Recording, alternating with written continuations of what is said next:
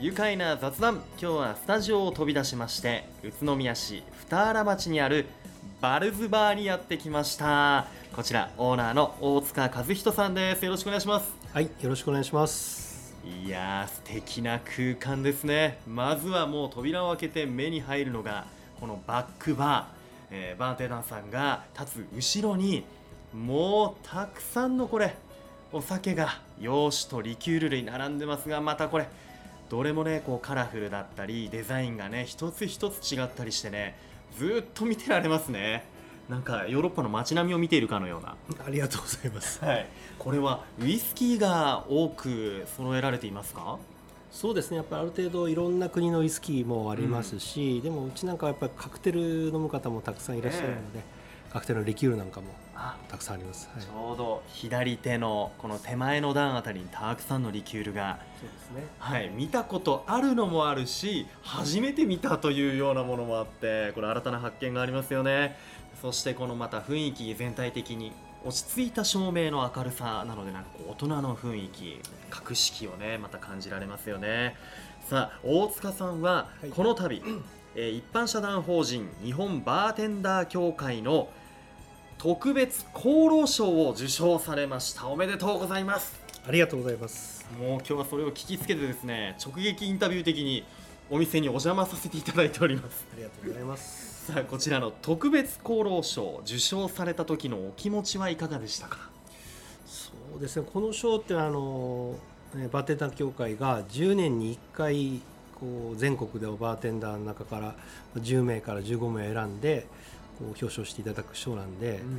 えー宇都宮にも栃木県にも本当諸先輩方たくさんいられる中で私のような若輩者がいただいて本当にびっくりしたんですけどとてもうん嬉しかったのが、えー本心です、はい、これどうしてこの度この賞を受賞できたのかなってご自身で思いますか？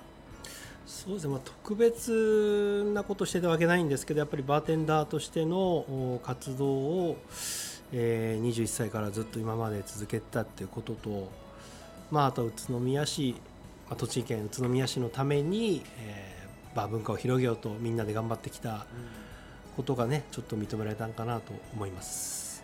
この宇都宮という地域でのこのバーの普及などにもう貢献なさってそれで今回の受賞ということですがいや本当おめでとうございますまさにね選ばれし存在こうバーテンダーの大塚さんとこのバルズバーだと思いますがこのお店へのこのこだわりというとまあたくさんあると思いますがいかがですか大塚さん？そうですね。あの、まあ、バーっていうのはあの僕が思うのにあのいつま行っても変わらないっていうか、うん。まあ、不変っていうかね。うん。いつ行っても変わらずに迎えてくるお店が、まあ、いいバーだと思うんで5年ぶりに来たお客様も10年ぶりに来たお客様もあ変わってないねっていうことを目標に続けてきました、まあ、それがまあこだわりといえば店のこだわりですね。はい。ね28周年を迎えてるんですよね。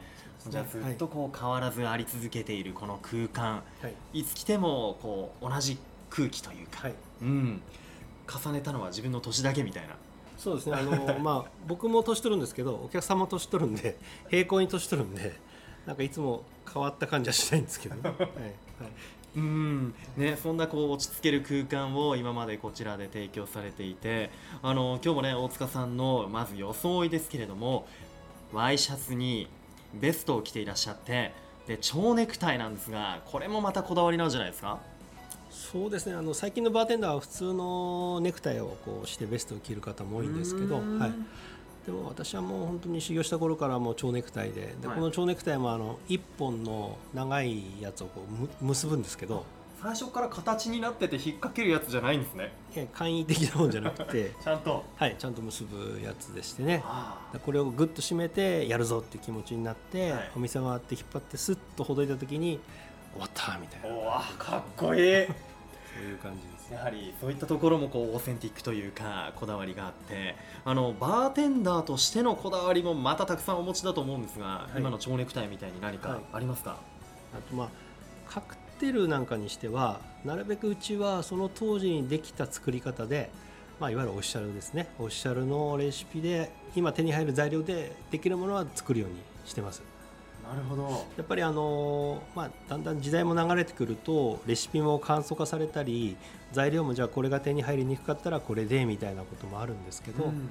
うちはなるべくその当時できた材料があればそれで作ってその時の味をお客様に味わってもらうようにしてます。はい、そういったものをこうオフィシャルと言うんですね。そうですね。はい、はい。はい、できた当時のレシピそ,、その材料を使ってはい、作ってその当時の味を皆さんに楽しんでもらいたいという、はい、そういったこだわりがあるんですね、はい、さあ今ねバックバーのもう洋酒に目がいってしまいますがここでしか飲むことのできないこうマニアックな洋酒とかって何かありますか？そうですね。あのまあ結構年代が古いお酒です。例えば、えー私はあの年が上がっちゃいますけど、1964年生まれなんですけど、はい。64年もののウイスキーとか、1960年のウイスキーとかもうとにかく古いウイスキーもあります。ただねやっぱりお値段もかなりうん。エクスペンシブになってしまうんで、まあ本当になんか記念の時にそういうものを飲みたいなんてお客様いらっしゃいますんで、うわーはい。すごい。そういうものを、まあ、スペシャルな日にね飲めたらまたこれ幸せな気分になりますよね。そうですね。うん。はい。あとはこうなんでしょうね。例えばこの季節のはい。こう旬なもので作るこう、はい。フレッシュなカクテルみたいなものってありますか？そうです。ね、まあ、あのその季節季節いろんな果物あるんですけど、まあ、今の時期ですと、まあ、ミントですね。ミントが今旬なので、うちではそのミントを使った、まあ、皆さんよくお名前はわかあのご存知だと思うんですけどモヒートというはい。カクテル。やっぱこれも結構こだわってうちではあの9番モヒートという名前で出してます。はい、9番モヒート？はい。普通のモヒートとなんか違うんですか？やっぱり。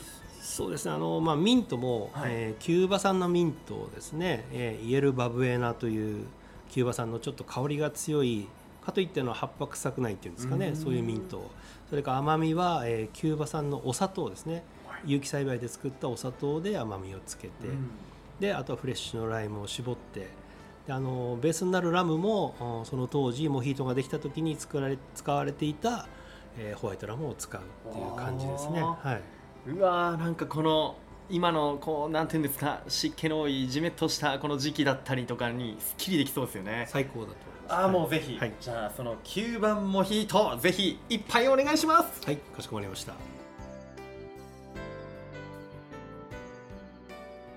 さあ改めまして愉快な雑談今日はスタジオを飛び出してですね今僕は宇都宮市二荒町にあるバルズバーにやってきていますこちらオーナーの大塚和人さんですよろしくお願いします。それでは、えーモヒートですね。はい、お待たせしました。はいありがとうございますくーいやまた見た目がね美しい涼しげこれ下に入ってるのがキューバのミント。ミントですね。あと、フレッシュのライムと、えであのあとはさっき言ったあのお砂糖がえうん。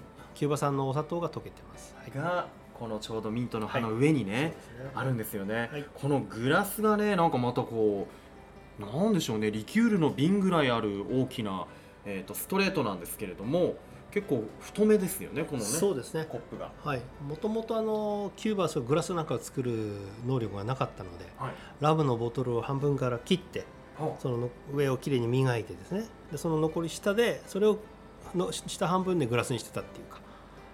でそのなんですね、はい、その名残の、はい。まあ、モヒートグラスというかそういうグラス。まさにじゃあ本当にその当時のキューバの方たちが飲んでいたこのスタイルで。そうですね。モヒートです。うわーこのグラスにじゃああシュワシュワ音が聞こえます。いただきます。どうぞ。はあ美味しいさっぱりしてますよね最高。さっぱりしてますすっごいさっぱりしてますね。そうでこのまた氷が大きいからすごいキンキン。ミントの香りがすごい抜ける。初めて飲みました。ありがとうございます。キューバモヒート、はい。最高。ありがとうございます。さあじゃあこちらをいただきながらい。大塚さんにね、後半もお話を伺っていきたいと思いますが、えー大塚さんはご出身は栃木県のどちらなんですか？えーっと私が生まれたあの日光の所野というところですね。はい。はい、はい。ところの、はい。で生まれてどんなこう少年時代過ごしてたんですか？そうです。まあそれからすぐ今はなくなっちゃったんですが今市市ですね、はい。あ旧今市市に越しまして、うん。まあ、小学校中学校高校とはい。あの音楽が大好きでえずっとあの吹奏楽をえやってました、ええ。はい。そうなんですね、はい。楽器はちなみに？えー、とトロンボーンをやってました。はい。トロンボーンですか、えーじゃあカクテルにこう出会って突き詰めていくまではじゃあはい音楽にこう集中して、そうです。ねあの、え。父親がずっとあのバンドを組んであの兄弟で組んでたバンドなんですけどね、うん。音楽をずっとやってましたのでうちにいろいろ楽器があったので、はい。まあ多分そんなのも影響したんかなと思いますけど、はい、えー音楽を極めてらっしゃったんですね。じゃあ何ミュージシャンとかそのあたりにこううんなりたかったみたいな、ミュージシャンっていうよりはなんかね音楽で食べたかったので、ええ。まあいろいろ調べたらその自衛隊の音楽隊があると。はい。あじゃあそこに行ってみようかってことになりました、はいはい。行ってみようかで行けるところではないと思うんですが えじゃあ自衛隊のこう音楽隊にはい、所属されてたんですか？そうですね。あのまずその最初に東京音楽隊ってとこに行きまして、はい。まあ、音楽音大に入るような簡単な試験をやっぱりやらされるんですね、はいあの楽天とかうん。実技とか、えーソルフェージュとか。でそれをやりましてそれでまあなかなか合格も難しいんですけど、まあ、私ならたまたま合格できまして、はい。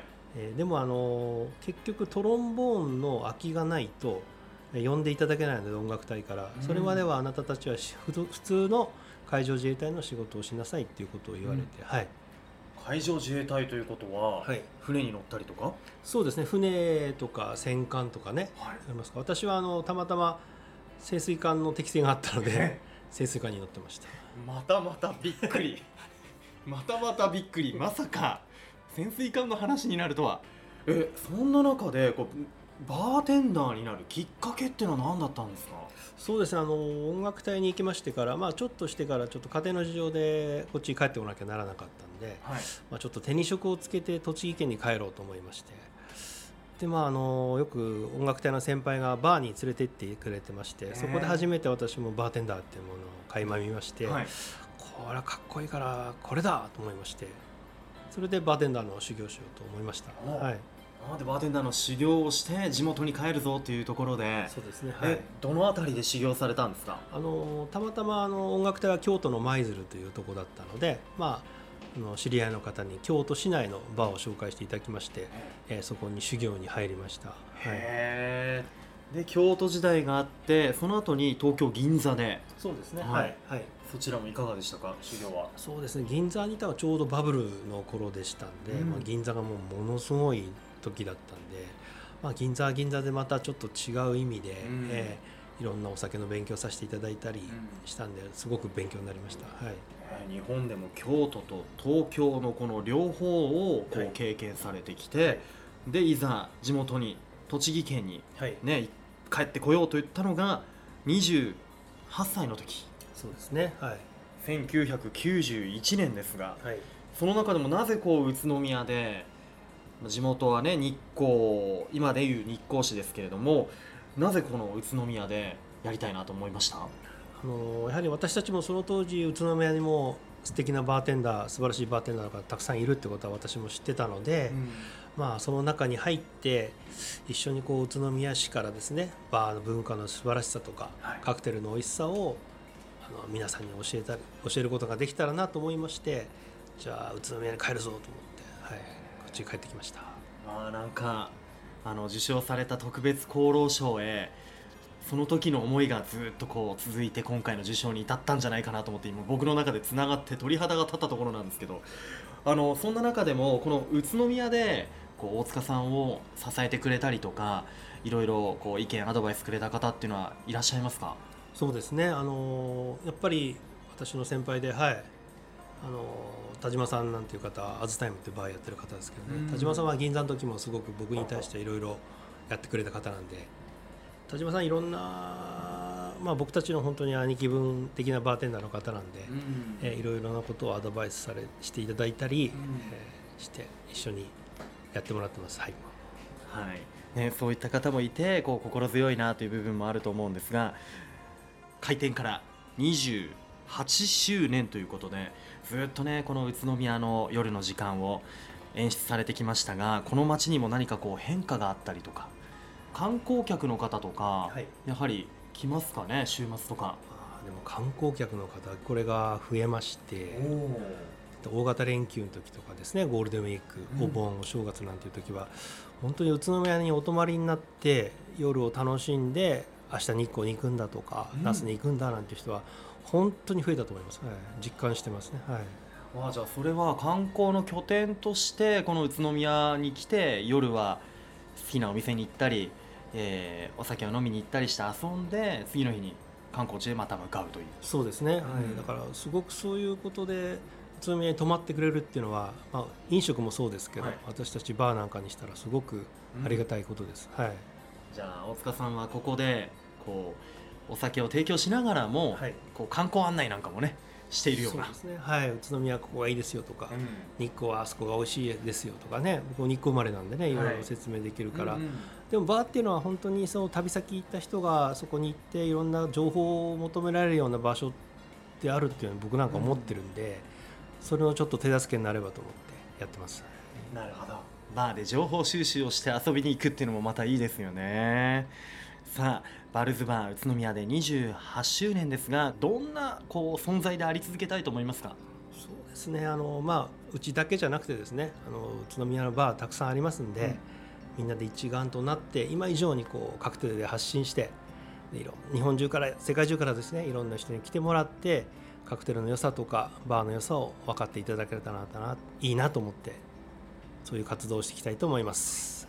あの数々のバーテンダーの大会とかもありますが今後も出場されるんですか？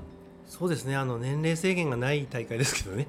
年齢制限がない大会なんかでは自分の興味がある大会が出て、ちょっと頑張ってみたいなっていう気持ちはあります。はい。いやもう本当にこの地元栃木県宇都宮を盛り上げようとするその気持ちと挑戦し続けたいという姿勢僕も見習いたいなというふうに思います。またねこの9番モヒートごちそうさまでした。ありがとうございました。それでは最後にこのワードで一緒に締めたいと思いますよ。よろしいでしょうか？せーの。バルズ愉快だ。宇都宮。はいありがとうございます。今回は宇都宮市二原町にあるバルズバー。オーナーの大塚和人さんにお話を伺いました。大塚さんどうもありがとうございました。ありがとうございました。住めば愉快だ。宇都宮